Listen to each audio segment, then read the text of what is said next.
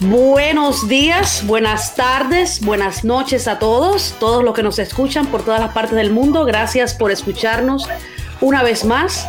Este es su podcast favorito, Trucoholic, Trucoholic, el truco de la verdad. Estoy acompañada de mi co-host Harold Blanco, como siempre. ¿Cómo estás, Harold? Todo muy bien, Mayra, todo muy bien, tranquilito aquí, eh, grabando esto tempranito hoy. Qué bueno. Primero le pido disculpas a la gente que llegué tarde. Me estaba bebiendo el café. Eh, pero nada, súper contento porque estamos grabando otro tema que hemos discutido muchísimo a través del tiempo, eh, que también está relacionado con la pandemia y que em, he aprendido a través de los años eh, sobre la industria hotelera. He aprendido muchísimo porque tengo mi, mi hermana Giselle y su esposo Raúl, mi cuñado, hermano de toda la vida también eh, que nos van a hablar de, todo eso. Así que bienvenidos chicos y me encantaría que ustedes se, se presentaran para la gente. Ya allí se les conocida. Sí, pero que se presente otra vez porque su currículum es extenso. Exacto, exacto. Ya no solamente habla de política. vamos a hablar esta vez de la, de la industria hotelera, sobre todo durante la, la pandemia. Así que Giselle, bienvenida. Muchas gracias, gracias por la invitación de nuevo y, me encanta que estés eh, en un tema en el que yo me siento tan apasionada, es, lo que he trabajado toda mi vida. Me dedico más a la, a la parte comercial de venta y mercadeo. Trabajo ahora mismo para una compañía que maneja 85 hoteles en, en Estados Unidos y manejo la división de, de ventas y mercadeo para ellos. Qué bien, qué bien. Dígame, don Raúl, ¿y usted? Yo, eh, yo estudié, yo soy de realmente de República Mexicana de La Vega. Ah, fui a la universidad en Santo Domingo, donde conocí a Giselle ya al, final de la carrera. Estudiamos hotelería y uh, cuando ah, trabajé un, no, hace un año y medio allá en Santo Domingo, pero siempre quería venir aquí a Estados Unidos, entonces vine hacer un posgrado en ah, la Universidad de New Haven, en Connecticut. Ah, y después de ahí, pues entonces Giselle y yo no, nos ah, casamos y nos mudamos para Boston. Y en Boston la mayoría de, eh, de, mi, de mi experiencia era en operaciones, realmente era en, en, lo que era front office y todo ese tipo de cosas, housekeeping. Y después de ahí pasé a... Eh, al departamento de ingresos, que era lo que se llamaba antes reservaciones del negocio de los hoteles, yo me voy a, concentrar más en lo que es los hoteles como negocio. Exacto, Eso, te iba a preguntar, porque antes de que entráramos en, el, eh, en, la, importancia que lo importante que ha sido la pandemia para la industria como tal, me gustaría que ustedes nos explicaran, y sobre todo sé que Mayra tal vez no, no conoce ese detalle, de que tal vez los hoteles que uno conoce como las marcas de Marriott, Sheraton, La Quinta, Embassy Suite, esos son hoteles, son como franquicias, como, como, como es McDonald's, como es Wendy, que cualquier persona, es lo que tengo entendido, ustedes explicarán más, eh, puede construir o comprar un hotel, un edificio, convertirlo en, hotel y entonces comprar esa franquicia y ponerle esa marca. ¿Es así? Sí, realmente hay, tres elementos en los hoteles. Hay quien es el, ah, la cadena, que es, por ejemplo, Mario Hilton Hyatt, que son por lo general compañías de mercadeo. Ellos realmente crean un, un, ah, producto, el, el Courtyard o el Hilton, lo que sea, ah, y pues puede que tengan eh, puede que tengan hoteles, pero por lo general ellos se, enfocan más en lo que es el mercadeo. El segundo elemento es quién es el dueño. Y realmente la, eh, el dueño del hotel no necesariamente tiene que ser la cadena. Por ejemplo, Hilton tiene muy pocos, ellos ah, ah, son dueños de muy pocos hoteles, ¿verdad? Okay. Pero eso realmente, eh, los dueños de eso realmente son eh, o instituciones o individuos. El tercer elemento de eso es quién administra el hotel. Que, por ejemplo, yo trabajaba, Giselle y empezamos aquí en, en, eh, en, Boston, empezamos donde trabajamos para la cadena de Starwood. Starwood era la dueña de los hoteles Sheraton, Westin y todo ese tipo de cosas. Entonces, trabajamos inicialmente para la cadena, eh, por un Sheraton, por ejemplo, que Starwood era dueño, administraba los hoteles y también era dueño de la cadena. Okay. Ahora, por ejemplo, Giselle y yo trabajamos para uh, dos compañías que son uh, un poco similar en el hecho de que ellos son dueños de la mayoría de los hoteles y ellos administran, hoteles, ¿verdad? Pero puede ser que yo he trabajado, por ejemplo, en compañías donde tú hay un dueño, tú tienes una franquicia y ah, nosotros administramos el hotel. O sea que los tres elementos pueden ser combinados o separados dependiendo de, de, de, quién es el dueño del hotel. Y Raúl y yo ahora mismo trabajamos para compañía de administración hotelera dos compañías diferentes, pero la compañía para la que nosotros trabajamos van a donde los dueños y le dicen, te podemos administrar tu hotel. Porque un dueño de hotel, de un hotel no tiene que saber de hotelería. Sí, puede ser un inversionista cualquiera, como yo, que venga y compre un hotel y, se lo dé a ustedes para administrar. Y me, me, mira, no, no, no sabía eso y me, me pregunto si la calidad eh, del, del, del, hotel como tal eh, mm. varía cuando, por ejemplo, Starwood es dueño y administra el, hotel en vez de ser simplemente dueño y que otro lo administre, porque nosotros viajamos muchos y hay veces uno se queda en un hotel y uno dice, ah, no, ve, yo me quedo en este hotel porque uno se queda por el nombre, ¿no? Pero hay veces llega y dice, wow, pero este hotel no es lo que yo esperaba. Eh, y me imagino que debe ser ese el caso de que está en la franquicia, y no necesariamente está encima de, sus cosas la marca del hotel como tal. ¿Sabes Esa es una, pregunta excelente. Eh, ahí siempre va a haber la, diferencia, pero como, como tú vas a McDonald's, en cualquier McDonald's, sin importar quién es el dueño de, esa, de ese local, tú, tienes el mismo producto. Los, las compañías, eh, las cadenas, tratan o aspiran a eso. Entonces ellos tienen una, una, serie de estándares que tú como inversionista o como administración de hotel tienes que seguir para poder tener mi nombre en, en, tu... mantener la licencia del para nombre. Mantener la licencia, tú tienes que mantener este, este tipo de, de eh, estándares. Hay veces que eh, si un huésped, por ejemplo, se queja y el, la queja llega, va a un Hilton cualquiera y la queja llega a Hilton Corporate.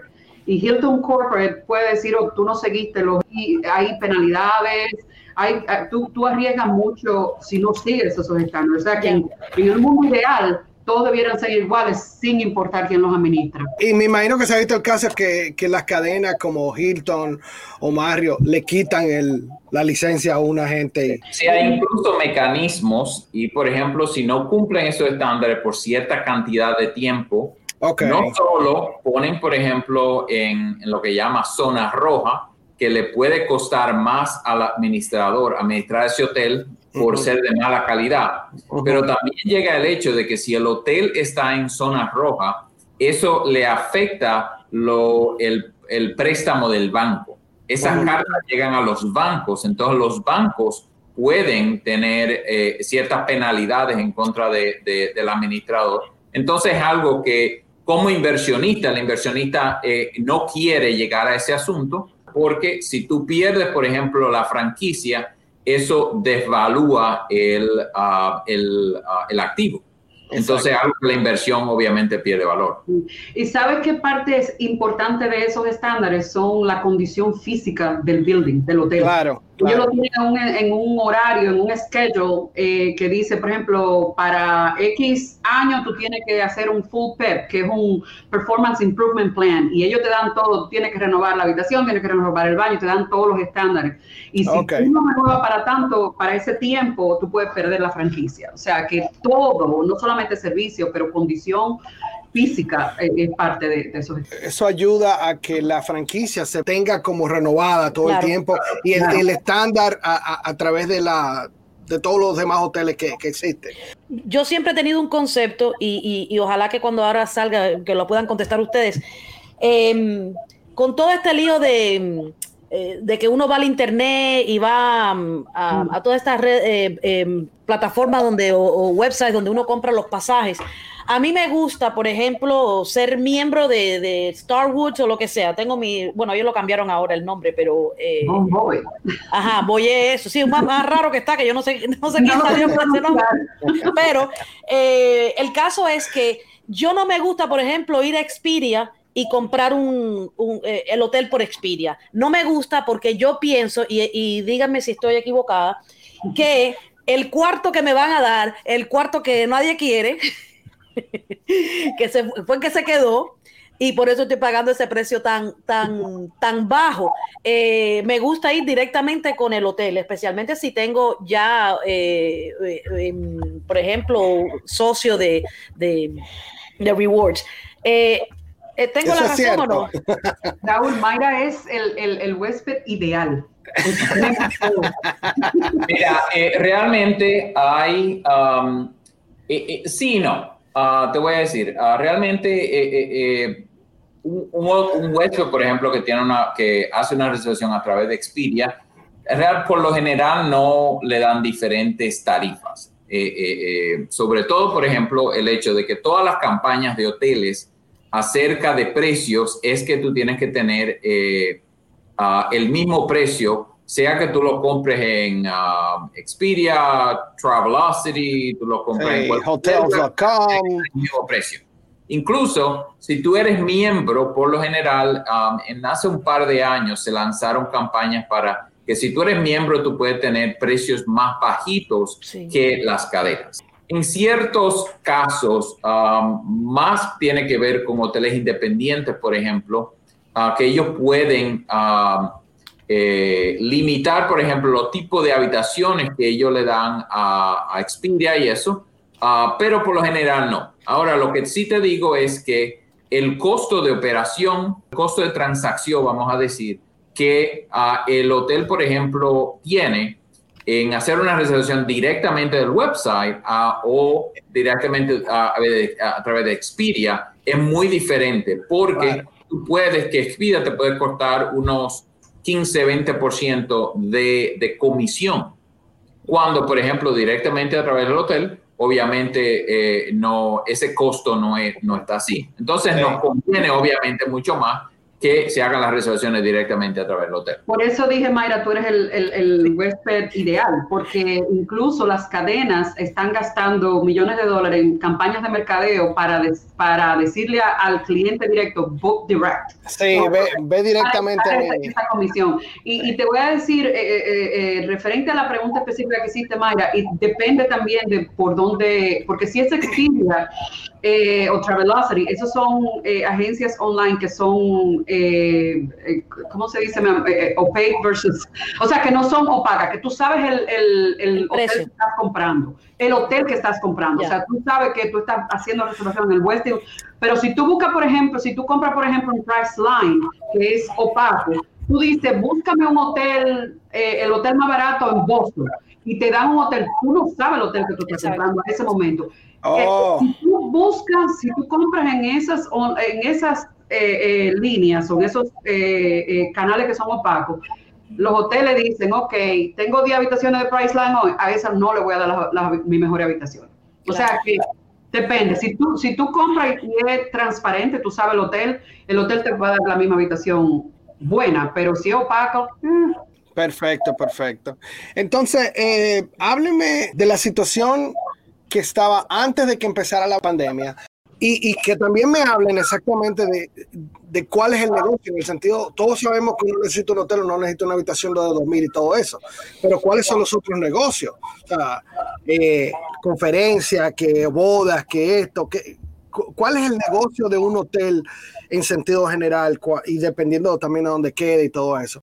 Sí, mira, uh, eh, la única diferencia, por ejemplo, eh, sí, hay, hay, cierta relación entre la, la, cómo está la economía y cómo le va a los hoteles. Sobre todo, por ejemplo, cómo le va a las corporaciones, a las compañías, porque una, una gran parte del negocio obviamente es de, de negocio de, de eh, viaje de comercio, pero también está viaje de vacaciones.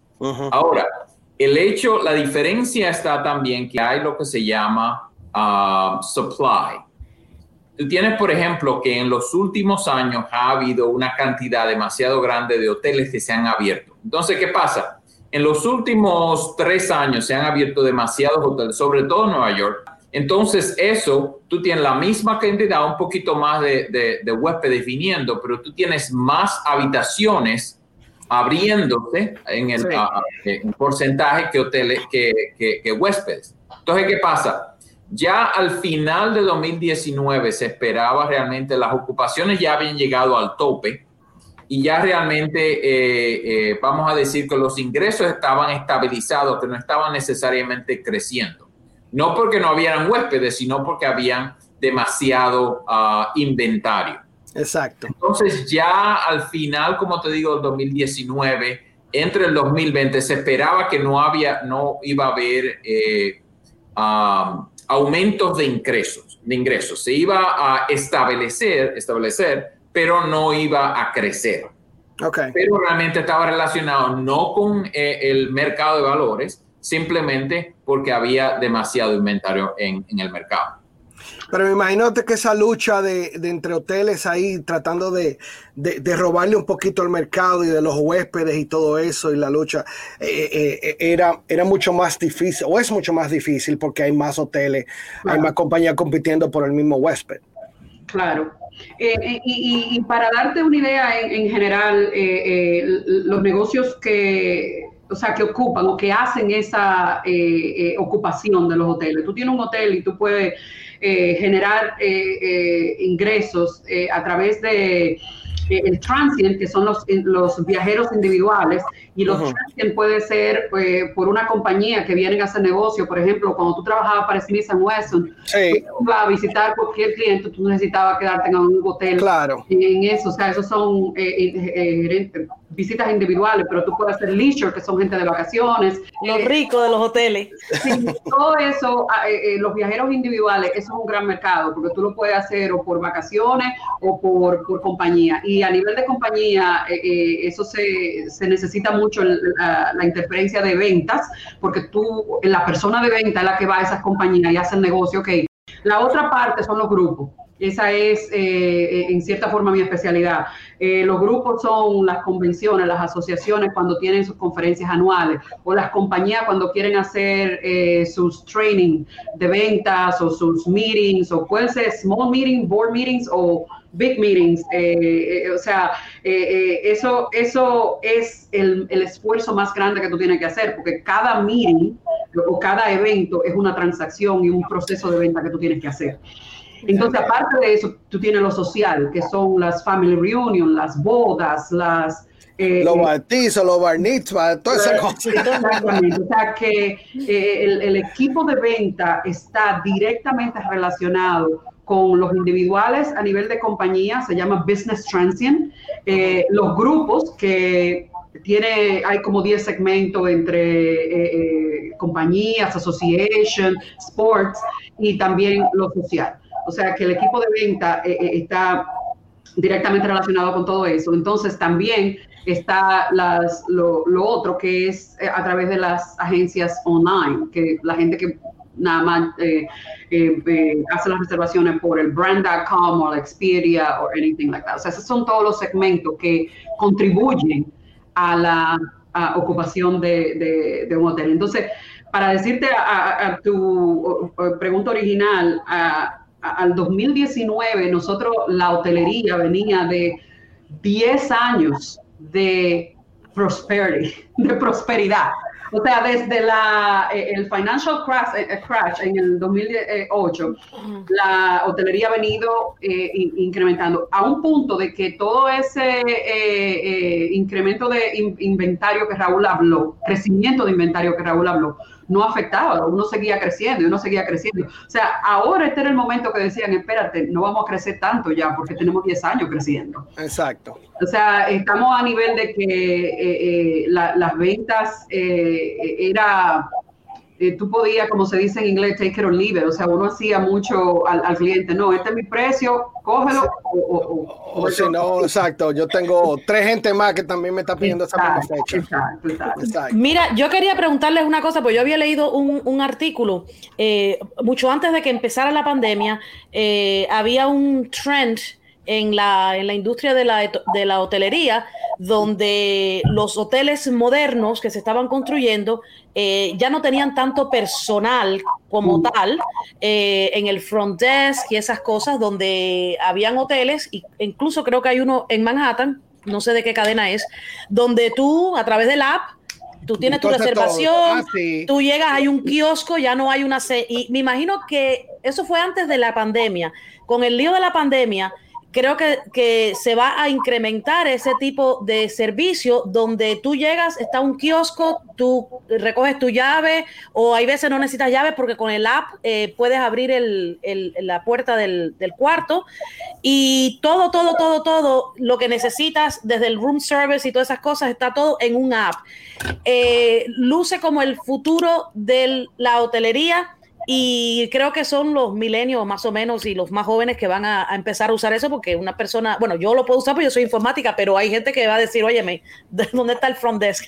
Pero eh, eso eh, es algo que, que, viene fuerte o qué opinan ustedes de eso? ¿Cuál es la, situación con eso? Yo, no creo. Y, lo que se va a hacer, mira por ejemplo, mira las líneas aéreas. Las líneas aéreas han automatizado lo que... Um, lo que yo considero que son las acciones predecibles. Pero si tú puedes decir, si tú vas a hacer algo, por ejemplo, tú vas al supermercado, tú puedes decir, mira, yo necesito realmente una soda y voy a máquina y voy por ahí, ¿verdad? Um, pero la gente no desaparece. Lo mismo, por ejemplo, los bancos, ¿verdad? Tú hacías una transacción, yo quiero dinero, saco dinero, uh, tú puedes hacer un HM, ¿verdad?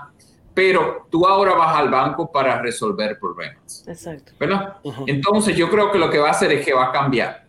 El A, por ejemplo, era algo que es muy interesante porque te permite, obviamente, hacer una reservación, te permite tomar tu llave, te permite abrir la habitación y ese tipo de cosas, pero uh, por lo general, eh, el, el, negocio de hoteles es un negocio de servicio. Entonces, uh, nosotros preferimos automatizar, por ejemplo, ciertas transacciones que son más trans, ah, o sea, ah, trans, ah, transitales, ¿verdad? Pero el servicio todavía se tiene que proveer a través de una persona. Hay cosas, por ejemplo, que tú no puedes automatizar y como hoteles, yo, nosotros queremos que eso no pase.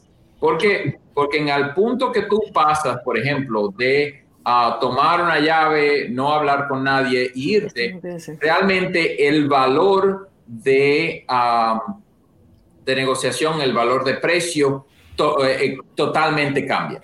Ya tú estás comprando una botella de agua y realmente no importa. Entonces, una cosa que tú ves es que eh, tú vas, por ejemplo, a, un, a una gasolinera y compras una sola ¿verdad? Tú tienes un freezer que tiene 10, 10 eh, marcas de soda diferentes, sí. Ah, la gente toma y, saca y no realmente hay mucha diferencia. Los hoteles tienen personalidad. La, la, la decoración es un poco más diferente. ya, por ejemplo, hay dos tipos de hoteles. Tú tienes los hoteles de cadena y sobre todo los hoteles de, de económico, vamos a decir Coya para abajo. Tú tienes Hampton Inn, tú entras a un Hampton Inn y todos los Hampton Inn son iguales. Es igual que McDonald's, ¿verdad? Ellos han hecho una cadena que es eh, muy específica. Ahora, ya cuando tú empiezas a tener hoteles, por ejemplo, como un Sheraton, un Marriott, tú tienes eso. sobre todo, por ejemplo, lo que se está viendo mucho es los hoteles independientes. Entonces, más o menos un 35-40% um, de los hoteles en Estados Unidos son independientes. Entonces tienen personalidad. Tienen, por ejemplo, tú entras que dice, mira, a mí me gusta ese hotel porque tiene una decoración diferente o tienen servicios diferentes. Sí. Incluso, por ejemplo, la mayor cantidad de los hoteles que se están abriendo ahora, incluso de cadenas, son lo que se llaman aquí uh, cadenas suaves o soft brands que es, por ejemplo, hoteles que tienen una, una parte de una cadena, pero que está, cada hotel tiene su propia personalidad. Los milenios lo que dicen es, yo no quiero ir a un hotel al que iba mi abuelo, yo quiero un hotel nuevo. Lo mismo es, por ejemplo, que hay una crisis de cadenas en Estados Unidos que eh, está llegando a todas las áreas. Por ejemplo, las cadenas como Coca-Cola. Tú puedes tener uh, Coke Zero, tú puedes tener eh, uh, Sparkling Water, pero la Coca-Cola no se vende tanto. Lo mismo le está pasando a Sears, lo mismo le está pasando a Macy's, lo mismo le está pasando a todas las cadenas tradicionales. Tradicionales están cambiando, sí. Están perdiendo mucho mercadeo porque la gente quiere algo único. Porque la gente que compraba ahí se está muriendo. no, no, y es, y es el tren, porque mira, eso, eso mismo dijiste tú, eh, eh, el sobrino de Ivana le encanta Wendy's, ¿verdad?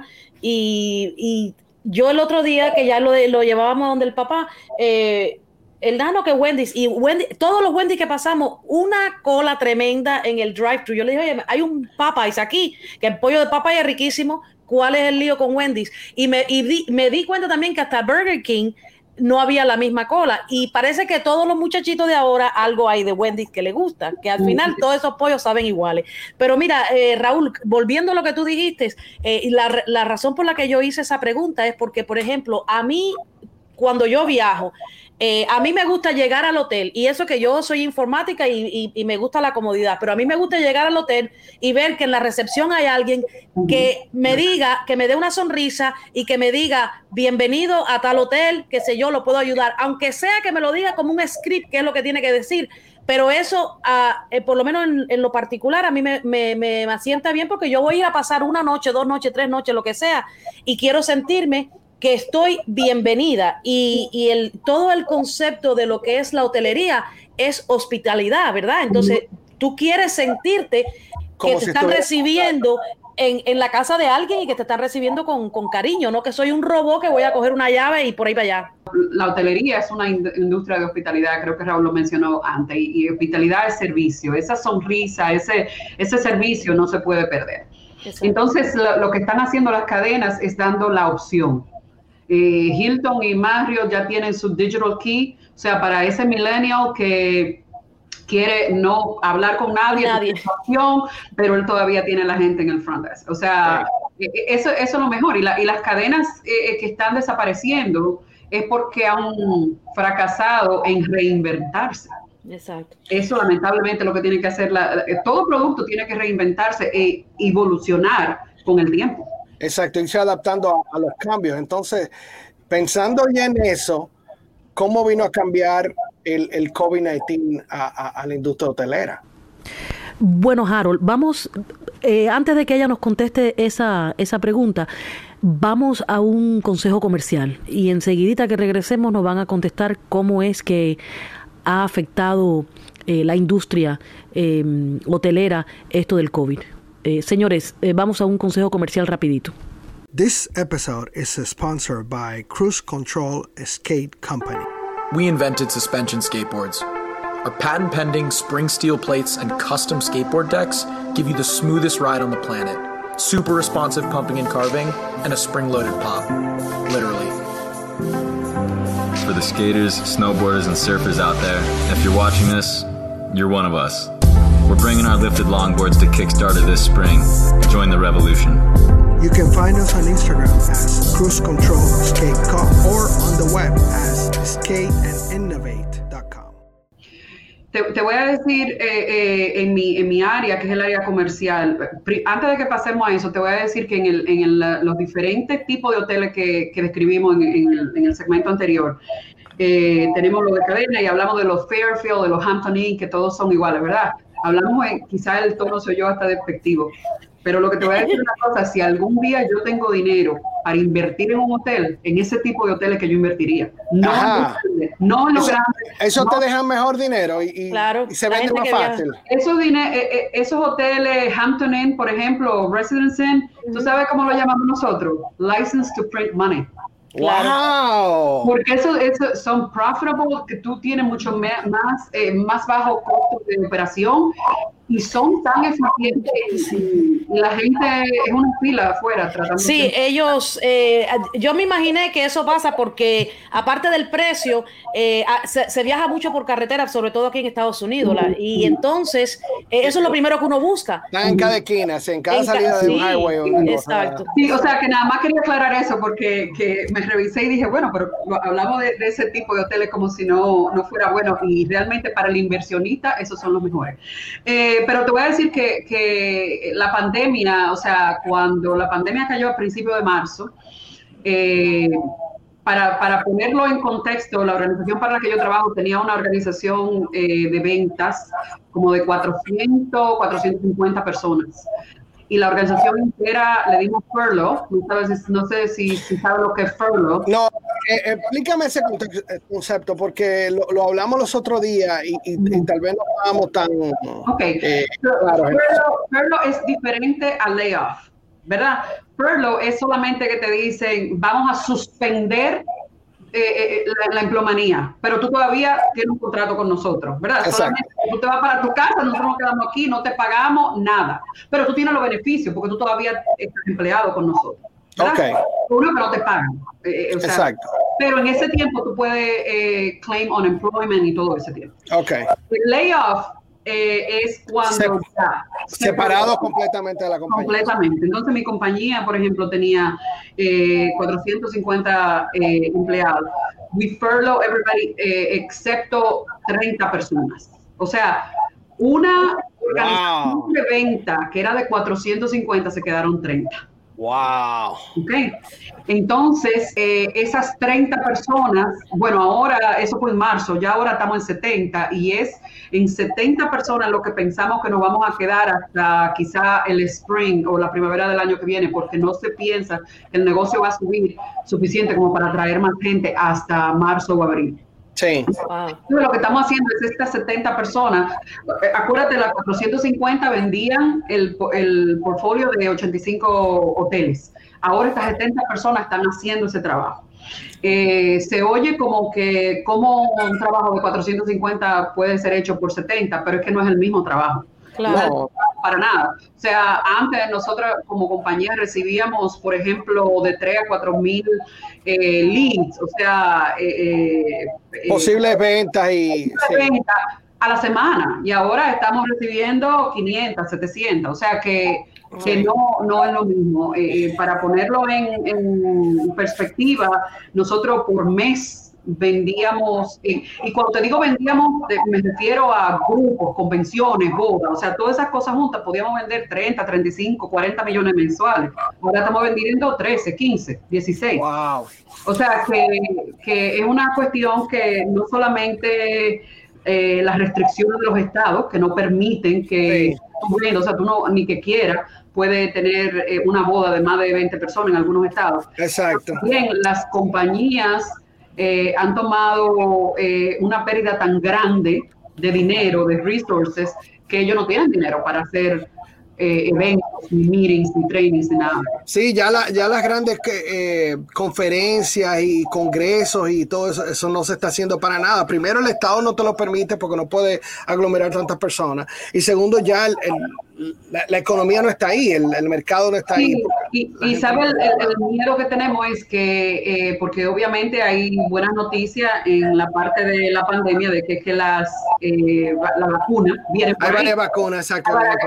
Nosotros decimos, bueno, quizás ya para marzo la vacuna está eh, en, el, en, el, en, el, país y todo el mundo la tiene y todo va a estar bajo control. El miedo personalmente que yo tengo es que el año que viene todavía no va a haber evento porque las compañías han perdido tanto dinero este año que no van a tener dinero el año que viene para hacerlo todavía. Okay. Entonces, no sé, Raúl, si tú has oído algo de las proyecciones o, o, qué otro, o, sea, eh, por tu parte, qué, ¿cómo ha afectado la pandemia? Porque yo, o sea, en las ventas ya casi no se está vendiendo casi nada.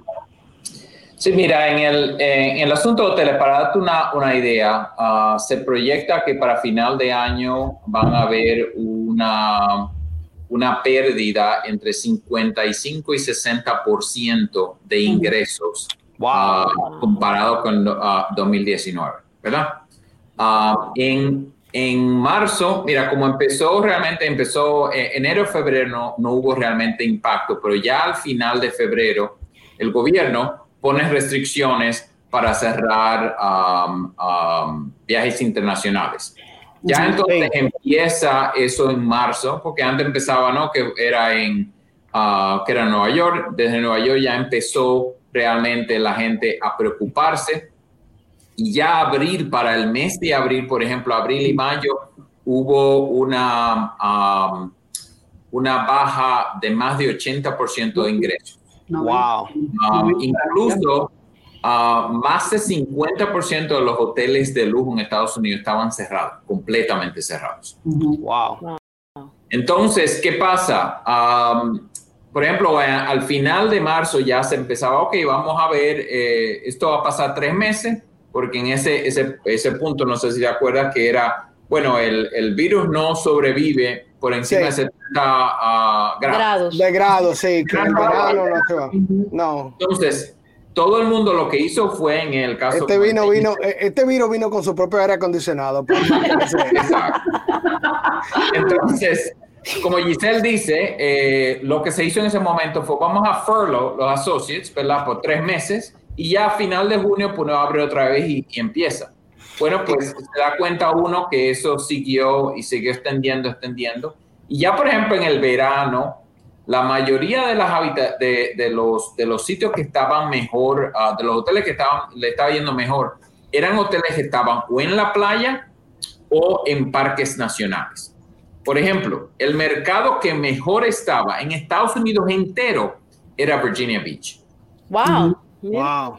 Um, La playa, y sí. lo que pasó es porque Virginia Beach realmente um, todos los fines de semana casi lleno, uh, porque la gente eh, quería tener un escape. Entonces, um, ya cuando empieza, por ejemplo, Florida, ¿verdad? Empezó a aumentar, pero entonces ahí empezaron a, a salir los casos. Sí. Entonces, ya empezó a bajar ya la, la ocupación. Pero, por ejemplo, en un momento estaba que lo que era Virginia Beach, ah, algo de Miami, Miami cerró mucho, Texas, ah, habían unas áreas, por ejemplo, en, en Colorado, eh, Arizona, que Sí. ya la gente decía, bueno, pues está más caliente, no hay tantos eh, eh, casos, vamos a, a ver ahí. El problema más grande que ha habido en Estados Unidos es el hecho de que ah, no ha habido una, ah, una política coordinada entre los estados. Por ejemplo, ah, primero era los estados, no, que los estados democ- demócratas una, de una forma y los estados republicanos es otra. Sí. Una de las cosas que empezó muy temprano, si te acuerdas, eh, el hecho de que Nueva York le fue bien mal y le fue bien mal a- al principio, eso acondicionó a la gente a pensar en que, por ejemplo, si tú pones a ver, Cuomo se hizo muy famoso porque él... Ganó un Emmy. Ganó un Emmy. Tú no viste, eso es verdad, ¿eh? Eso ¿Ah, es sí? verdad. Ah, yo no sabía. Cuomo ganó un Emmy por el, eh, ¿cómo se dice? El mejor comunicador en las ruedas de. No, pero mira, déjame decirte, eh, eh, ah, para un punto, un punto ahí, eh, la verdad que cuando yo lo escuchaba, yo estoy en New Jersey y yo escuchaba más a Cuomo que, al, Claro. que al gobernador de New Jersey, porque la verdad era como dijo una, una compatriota de ustedes que dijo, "Ah, mira, con esta pandemia se le puede estar llevando a uno el diablo, como dicen ustedes, el diablo, y tú lo oyes, lo escuchabas a él hablar y te daba una paz, una, una tranquilidad, Sí. aunque hubieran eh, miles y miles de, de- de muertos. La verdad que él hizo un muy buen trabajo. ah, realmente hubo mucho desnivel en, Ujú. en lo que es la respuesta. Si hubieran, por ejemplo, dicho, no, no, no, que todos los estados tienen que estar, eh, no pueden viajar, los estados no pueden tener reuniones de menos de cierta persona. Entonces, como lo dejaron a los estados y a las ciudades, entonces tú empezaste a ver realmente aumentos de casos en sitios muy diferentes. Sí. sí. Entonces eso ha creado un problema. Por ejemplo, el mismo hecho de Nueva York, de una forma tú dices, bueno, eh, ah, tú- si tú ves la curva, cómo pudo haber eh, reducido y minimizado, por ejemplo, el, el impacto de los casos. En la misma forma tú tienes que el, el- el impacto financiero, por ejemplo, de, ah, de ese cierre, por ejemplo, ahora mismo se pre- de- pre- eh, predice que potencialmente el 20% del inventario de Nueva York de hoteles va a cerrar permanentemente. Permanentemente. Wow. Ok. Entonces, esos hoteles ahora, por ejemplo, si tú eres un dueño y tú tienes un hotel ah, en Nueva York que tú lo, lo compraste en el 2015, 16, cuando las cosas estaban bien, tú Sí. tuviste que la evaluación de ese, de ese eh, edificio estaba bastante alto. Ahora tú no puedes, tú le, seca- le sacaste dinero porque las cosas le iban bien, ¿verdad? Entonces ahora tú tienes un hotel que está, eh, que no puede, no tiene ingresos y Sí. todavía tiene que pagar. um, Ese mortgage, esas inversiones. Exacto. Entonces, lo que la, muchos hoteles están ahora, por ejemplo, los dueños están haciendo, dicen, ok, bueno, si me toma, por ejemplo, un año volver a, a- a cero, volver a no perder dinero, ¿verdad? Entonces yo tengo dos opciones. O yo negocio con el, con el banco. Con el banco. Vamos a hacer un, un, arreglo, ¿verdad? O a pagar poco, a no a pagar, o a pagar menos, lo que sea. O simplemente yo no puedo mantener ese edificio porque los hoteles están perdiendo, vamos a decir, medio millón de dólares al mes. Entonces, imagina 6 millones de dólares de pérdida en un año. Van, acaban con la cuenta de un inversionista. Entonces, el inversionista dice, bueno, yo tengo o lo dejo abierto a 10, 15, 20% de ocupación, lo cierro, ¿verdad? O simplemente yo no puedo ya, yo le doy el, el, el hotel al banco. Exacto, tú entregas eso y como que dice foreclose on the hotel. Exacto. Exactamente. Y, te digo, hablamos anteriormente de las marcas que tienen que reinventarse, eh, como de la manera que los hoteles ahora, los que estamos abiertos eh, y, queremos seguir hasta que esto se recupere. Entonces hemos tenido que cambiar la estrategia completamente y segmentos en el que antes nosotros eh, no queríamos participar. Por ejemplo, eh, I don't know, eh, si hay algunos hoteles que son de alta categoría y no querían coger los equipos de fútbol del middle school de, de los pueblos, ahora tú andas atrás de ese, de ese negocio. Claro. O sea, hay que reinventarse y ahora uno va eh, eh, a través de lo atrás eh, buscando los, los, tipos de negocio y segmentos que antes tú decías, yo no quiero esa gente en mi, en mi hotel. Mire, y yo quería preguntarle, obviamente esta pandemia ha, ha, cambiado a todo el mundo, no solo en la parte del negocio, de trabajo, personal, en, en muchas cosas, pero yo me imagino que de ahora en adelante, cualquier hotel que se empiece a construir, estamos hablando en el 2021, 25, lo que sea, ya incluso después que ya la pandemia pase, eh, tendrán en mente eh, ciertos modelos de cómo construir un hotel que sea antivirus, por decirlo así, o sea, tomar las medidas que no estaban em, eh, puestas antes de la pandemia, porque quién se iba a imaginar que iba a venir una pandemia, pero por ejemplo, cosas de, la limpieza, de cómo segregar los cuartos, de diferentes cosas. Me imagino que están eh, los ejecutivos como ustedes en, altos puestos pensando en estas cosas, de así como se construye un hotel eh, que sea eh, fuerte a un terremoto, en los hoteles donde, en los lugares donde hay terremoto, me imagino que, o una manera de un hotel que, diga, mira, aunque llegue el virus, tenemos esto en, vigor. ¿Me entiendes lo que quiero decir? Sí, mira, hay, hay varias cosas que han cambiado ah, y van a cambiar permanentemente. El, el, app es una de ellas, que obviamente están, uh, están promoviendo mucho eso porque obviamente tú no tienes contacto. El otro hecho, por ejemplo, es, si tú te pones a ver, eh, hace nueve meses tú no, tú no usabas lo que eran los QR codes. Si tú vas ahora mismo a un, a, a un restaurante, no te dan menú Tú con tu teléfono, ah, tú tienes un QR code y tú, lo le, le das, exacto. Lo que es los menús de, de, de, no contacto, eso yo creo que va a, a, quedar, ¿verdad? El otro asunto, por ejemplo, que queda es um, lo que se llaman los productos de antimicrobio. Si tú, por ejemplo, pones en una, mira, ponte a ver, por ejemplo, si tú entras a un hotel, tú vas a decir, ok, lo primero que yo tengo que hacer es una, abrir la puerta. ¿Verdad? Entonces están puertas automatizadas. Tú ya puedes, por ejemplo, llegar al, front desk, dar tu tarjeta de crédito, te dan una llave, un contacto. La otra parte es eh, ir al elevador. Ya, por ejemplo, entrar a la habitación. ¿Qué tú tocas en la habitación? El, teléfono, las mesitas de noche. Exacto. El control remoto Yo toco la Biblia. Que...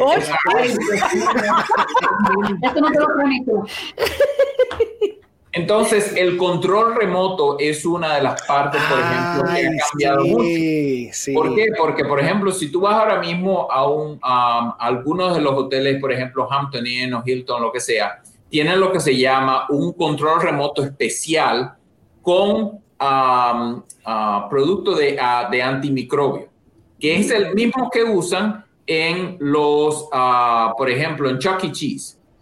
Que tú tienes, por ejemplo, cuando los niños van a jugar, que tienen esas bolas, ya tienen lo que llama antimicrobio. ¿Por qué? Porque, por ejemplo, ya eh, eh, matan todo eso. Por ejemplo, yo acabo de venir de Colorado, ¿verdad? si tú, por ejemplo, vas al aeropuerto, ¿verdad? Y tú tienes que pasar por seguridad, tú tienes que poner todo en una, eh, en una canasta. Sí. La canasta tú lo tienes que topar. Bueno, esa canasta ya es de antimicrobio. No permite que el, microbio se le, O sea que ya yo no voy a ir al hotel y llegar y lo primero que hago es sacar mis toallitas para limpiar el teléfono. Yo estoy segura que aunque la economía vuelva o cuando vuelva, nosotros nunca volveremos a ser una organización de 450 personas. Se ha evolucionado de la manera que uno, uno va a ser más eficiente. O sea que esta pandemia ha, eh, siempre decimos nosotros egoístamente que no ha dado más duro a nosotros la hotelería que a cualquiera, porque aunque el stock market tú lo veas rompiendo récord, todavía la gente está furlough, todavía el suplidor no está supliendo, todavía están a 20%. Y las proyecciones, eh, te voy a decir que las proyecciones, en Raúl puede corregirme, pero dice que hasta el 22, hasta el, hasta el primer cuarto del 22, que no vamos a estar hasta 90% de lo que estábamos en el... En 2019. Um, otras razones que, que, en lo que es uh, recuperación van a afectar en diferentes momentos. Está lo que se llama la institucional por ejemplo, todas las restricciones del gobierno. El gobierno dice, tú no puedes tener reuniones de más de cierta cantidad de, de, cosas, ¿verdad? Eso es ya una restricción, no solo restricción, pero es una cosa ilegal. O sea, tú no puedes, por ejemplo, en un estado tener una, una reunión de cierto tipo. Entonces están también lo que llaman los CDC guidelines, que son las las el CDC dice que tú tienes que tener un mask, ¿verdad? Esas son instituciones. Entonces, las instituciones también han tenido que hacer cambios en el hecho de, por ejemplo, hospitales, universidades, deportes profesionales, todo ese tipo de cosas. Las instituciones han dicho, yo no puedo exponer gente a ese tipo de cosas y como institución yo voy a parar. Eso, por ejemplo, la recuperación de eso realmente vuelve un poco más rápido eh, siempre y cuando el CDC vuelva y diga, ya no hay restricción de tal cosa. Cuando ustedes vean, por ejemplo, un sitio como McDonald's, vamos a decir, que dice, yo no requiero, yo sugiero que tengan mask. El segundo parte es comercial, y Giselle hablaba mucho de eso, que es la compañía, hay dos problemas que las compañías tienen ahora. Uno, dicen, yo tengo una responsabilidad para mis empleados que yo no puedo permitir exponer mis empleados a ese tipo de cosas porque hay, yo puedo, me pueden poner una, una, demanda. Pero también, por ejemplo, yo te voy a decir, yo volví a trabajar después de seis meses en la oficina. En la casa. Y la primera restricción que me dicen es, yo tengo que tomarme la temperatura, pero si yo viajo, yo no puedo volver a la oficina por 14 días. Exacto. Entonces ya una restricción realmente que es por lo que se llama cuidado del, del empleado. La otra parte que se hablaba era el problema de que yo no tengo dinero, la compañía ha perdido tanto dinero que yo no puedo ahora invertir, invertir en viajar. Viajar, por ejemplo, tú puedes tener electricidad en un edificio, tú no necesitas, necesitas viajar. Por eso estamos ahora mismo en una, una llamada, podemos hacer Zoom, todo ese tipo de cosas, ¿verdad? Entonces, esa parte es la que va a durar un poco más porque la mayoría de los hoteles, por ejemplo, en Estados Unidos, de alta categoría, pues por lo general viven del negocio comercial. Claro. El tercero es el personal. Y el personal tiene que ver todo con la vacuna. El personal es que ha mantenido los hoteles abiertos. Abiertos. Porque la gente dice, yo estoy desesperado, yo me tengo que ir de vacaciones. Entonces, ¿quién no está viajando? Los jóvenes viajan, las personas que son uh, de alto riesgo no viajan. Los señores, por, las personas, por ejemplo, más uh, de más edad no viajan, ¿verdad? Entonces, ese asunto personal tiene dos, dos áreas. Una es lo que se llama el, eh, la vacuna, ¿verdad? Que es cuando está la vacuna, por ejemplo, cuando se pone la vacuna, pues entonces todo el mundo viaja. ¿Verdad? Y también está el asunto de que ahora yo no tengo dinero para viajar. Entonces, lo que va a pasar, lo que por lo menos nosotros estamos pensando, es que la recuperación va a ser un poco, ah, no va a ser igual en todos los niveles. Vamos a ver ciertos mercados, ciertas áreas, ya parte del país, que van a mejorar ah, mucho más que otras áreas del país. Porque realmente hay demasiados elementos de la economía, de la hotelería, que, que, eh, eh, que trabajan diferente. Y nosotros vamos a pensar, por ejemplo, que en el verano se va a ver mucho más vacaciones, pues la gente está cansada de estar en la casa. El verano me imagino que está mucho más mejor. Y ya, por ejemplo, lo que es el comercio puede ser más al final de año, y ya que empieza uno a ver uh, cierto tipo de movimiento. Exacto, o sea que la gente eh, como yo, como Mayra, y, en su, con su familia, son los primeros que van a empezar a, a ocupar sí. los hoteles y a darle ese ingreso a ustedes. Y ya cuando entonces el CDC y, y las instituciones, los estados empiecen a, a, bajar sus regulaciones, entonces, por ejemplo, ya vamos a tener que la por ejemplo, el, el, béisbol va a poder tener eh, eh, fanáticos en el estadio, que eso genera muchísima eh, eh, gente que viene y se queda en Boston y todo uh -huh. eso, que el, el NFL abre eh, también al público y todo eso, o sea, lo, lo, los sports arenas van a poder eh, abrir otra vez y eso, todo eso es más ocupación para ustedes. Y eso es lo que tú dices, a eso que tú te refieres, que eso va a tardar más. Exacto. Sí. Y, y, mira, una cosa que, que, ahora me vino a la mente, eh, y, y, es hablando precisamente de esto también. Eh, eh, en la mayoría de los hoteles, eh, por ejemplo, cuando uno va a República Dominicana, eh, toda esta cuestión del, del, del, buffet, que el buffet, uh -huh. a mí nunca me gustó el buffet. ¿Creen que, que, que, la cosa del buffet se va a eliminar por completo o también van a haber unas modificaciones extremas en, en, en eso? Uh, bueno, realmente eh, eh, eh, no creo que se eliminen totalmente. Uh -huh. Mira qué pasa. la gente tiene, y es real, la gente, realmente no le gusta el buffet por el servicio, no por la comida. Exacto. Entonces, lo que va a cambiar es la el servicio, no la comida. Exacto. Es extremadamente eficiente para un hotel hacer un buffet. Claro. Porque tú tienes, puedes hacer cosas grandes, tú no tienes que tener opciones, tú no tienes que tener tipo de cosas. Exacto. Lo que se está cambiando son dos cosas. Una es que tú tienes buffet, pero uh, tú tienes que los empleados sirven el buffet. Ah, perfecto. Okay. okay entonces la gente no toca uh, eso, ¿verdad? Eso ha cambiado mucho. La otra parte es lo que se llaman los guards, ¿verdad? Que tú tienes una, una pantalla que, que previene realmente que la gente tenga cierto tipo de contacto. Uh, el acceso del individuo a ese buffet, eso sí que va a cambiar. Ya, perfecto. Me parece muy bien. Perfecto. Eh, una cosa que quería que, que, ustedes también mencionaran era, y tal vez no, no necesariamente relativo a la pandemia, pero sí, claro, en la industria hotelera, es la diferencia que hay entre uno trabajar y tal vez manejar eh, un hotel de una ciudad versus un hotel de, un, de playa o de resort o tal vez un hotel aquí en Estados Unidos y un hotel en una playa como Cancún o Punta Cana, que es muy diferente en el caso de tal vez el mercadeo, Giselle, o, o tal vez la, la, la parte administrativa, Raúl. Sí, yo te voy a decir, por, por la parte comercial es totalmente diferente. O sea, si tú operas un hotel de aeropuerto, por ejemplo, el, el mercadeo completo es tú negociar, eh, y las ventas, el proceso de venta completo es negociar con las líneas aéreas para poder tener los cruise, los air cruise, eh, y negociar con, con las líneas aéreas para que si ellos tienen distressed passengers, sea tu hotel que lo manden. O sea, tu negocio entero es negociar con ese aeropuerto. ¿Verdad? Eh, si tú estás en una playa, entonces eh, el, el, mercadeo se divide eh, entre dos cosas. Una, la, las agencias de viajes que venden tours y eso en Europa, que se, se llaman los FIT, o el mercadeo digital porque entonces tú tienes que hacer mucha promoción digital para que todo el que ande buscando eh, unas vacaciones en le guste playa, tu claro. tus fotos, le gusten tus hoteles. Eh, ahí Giselle estaba, se, se, escuchó un poquito entrecortado, pero sí. está bien.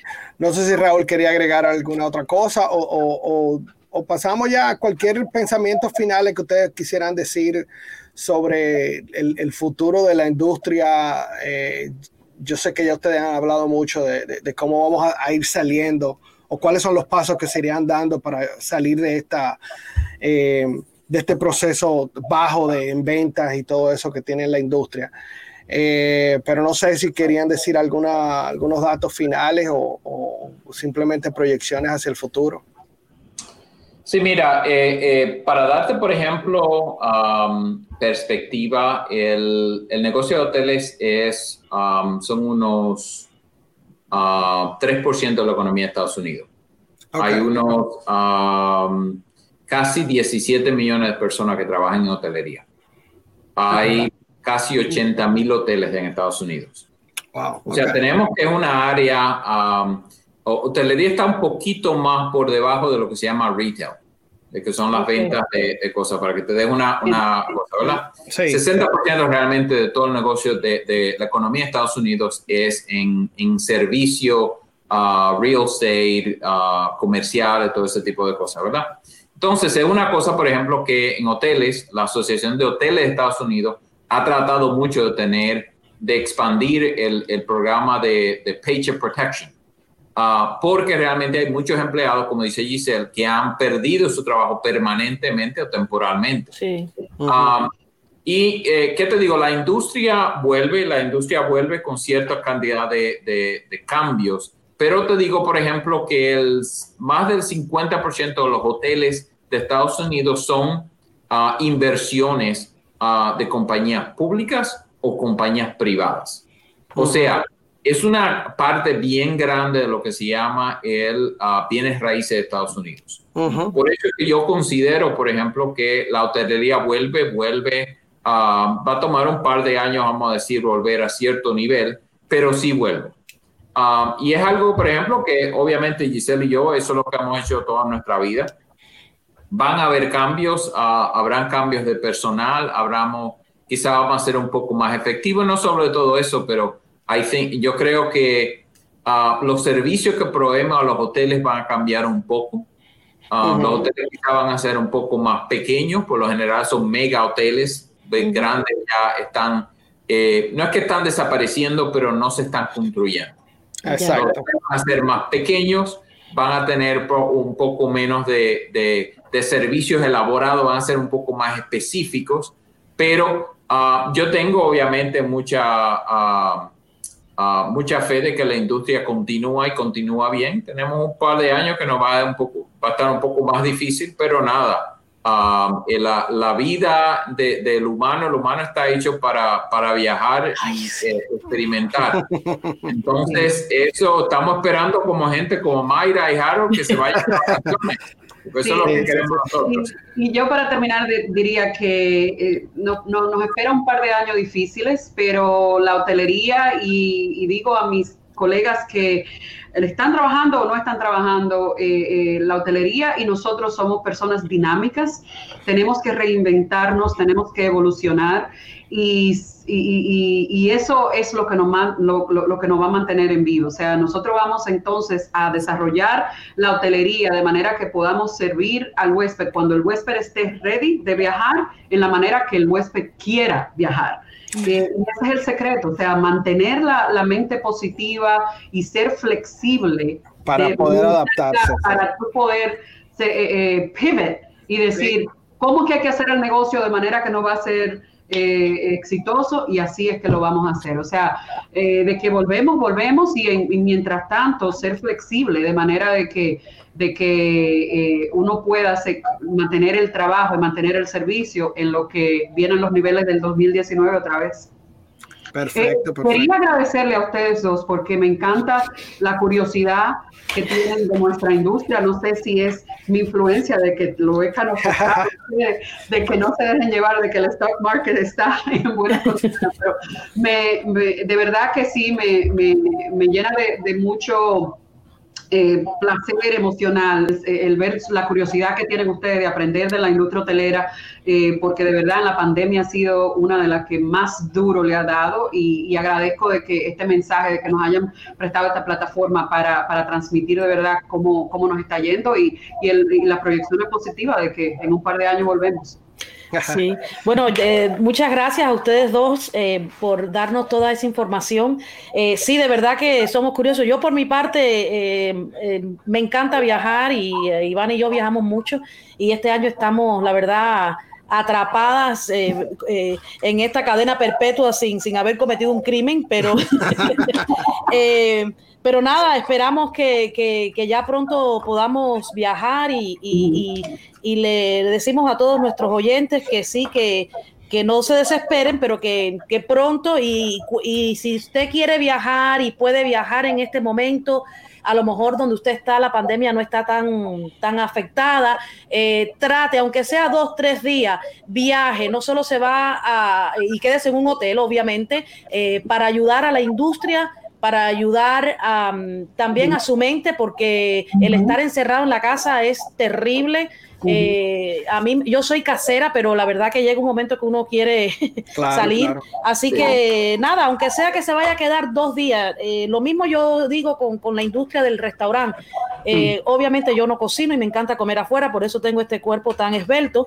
y entonces yo por ayudar a los pequeños negocios, por ayudar a la industria y, y, le exhorto a todos los que puedan viajar, aunque sea dos días, vaya y quédense en un hotel, señores. Amén, amén. Así es, así es. Así que muchas gracias y realmente le deseo lo mejor a ambos. Yo sé que, sobre todo a Raúl, que está comenzando un trabajo nuevo pronto. Gracias, gracias. Eh, así que, eh, Mayra, esta gente se mudan para Dallas, para Dallas, Texas. Ay, no sabía. Exacto, se mudan de Virginia para Dallas, Texas. Y, y, la flexibilidad que da ahora eh, esta nueva posición de de, de mantener la, la comunicación y, sobre todo tú, Giselle, que puedas seguir haciendo tu trabajo igualito, no importa donde tú estés. Eh, y así que muy, muy bien, muy contento por ustedes y, siempre... Buena suerte, buena suerte. Buena suerte, exactamente. Una, eh, eh, una oportunidad, es un logro profesional de la cual estoy muy orgullosa de Raúl. Raúl va a ser ahora el nuevo Chief Commercial Officer de Wow, ay, pero qué título tan excelente, Dios mío ese, título nada más. Yo a ella, mi título acaba cuando yo entro a la casa. Desde que entro a la casa ya se me perdió el sí, Claro, pero fuera es, un gran logro profesional y muy orgulloso, eh, eh, sobre todo eh, llegar aquí, yo digo, la compañía para la que él va a trabajar es dueña del Back Bay Hilton, que hace un hotel en Downtown Boston, que hace 27 años Raúl fue contratado como PM Housekeeping Supervisor. Wow. Y ahora eh, va a ser Chief Commercial Officer de esa compañía. Yo digo, talk about the American Dream. Exacto, Exactamente. mismo, felicidades. Mira, yo les voy a dejar con una cosa, las tías de Ivana que escuchan eh, este, eh, este podcast. hay una palabra que, que, Ivana me decía que yo las estoy siguiendo porque ellas siempre decían, ellas viajan mucho y ese, si no es un Hilton, yo no me quedo. Así que a las Ninojeco, aquí está, mira, los del Hilton. Así que muchas gracias y felicidades a todos. Gracias. Buena suerte, Raúl. Bueno amigos, gracias por escucharnos. Hemos llegado al final de nuestro podcast de hoy. No se lo pierdan, el próximo martes, todos los martes salen episodios nuevos, así que estén pendientes y nos pueden escuchar por todas las plataformas nos pueden escuchar en Spotify, nos pueden escuchar en Anchor, anchor.fm, nos pueden escuchar en Google Podcast, en Apple Podcast, en todas las plataformas y estamos en YouTube también y estamos en nuestra página de Facebook, Trucoholic Podcast. Así que no tienen excusa para perderse ninguno de los episodios.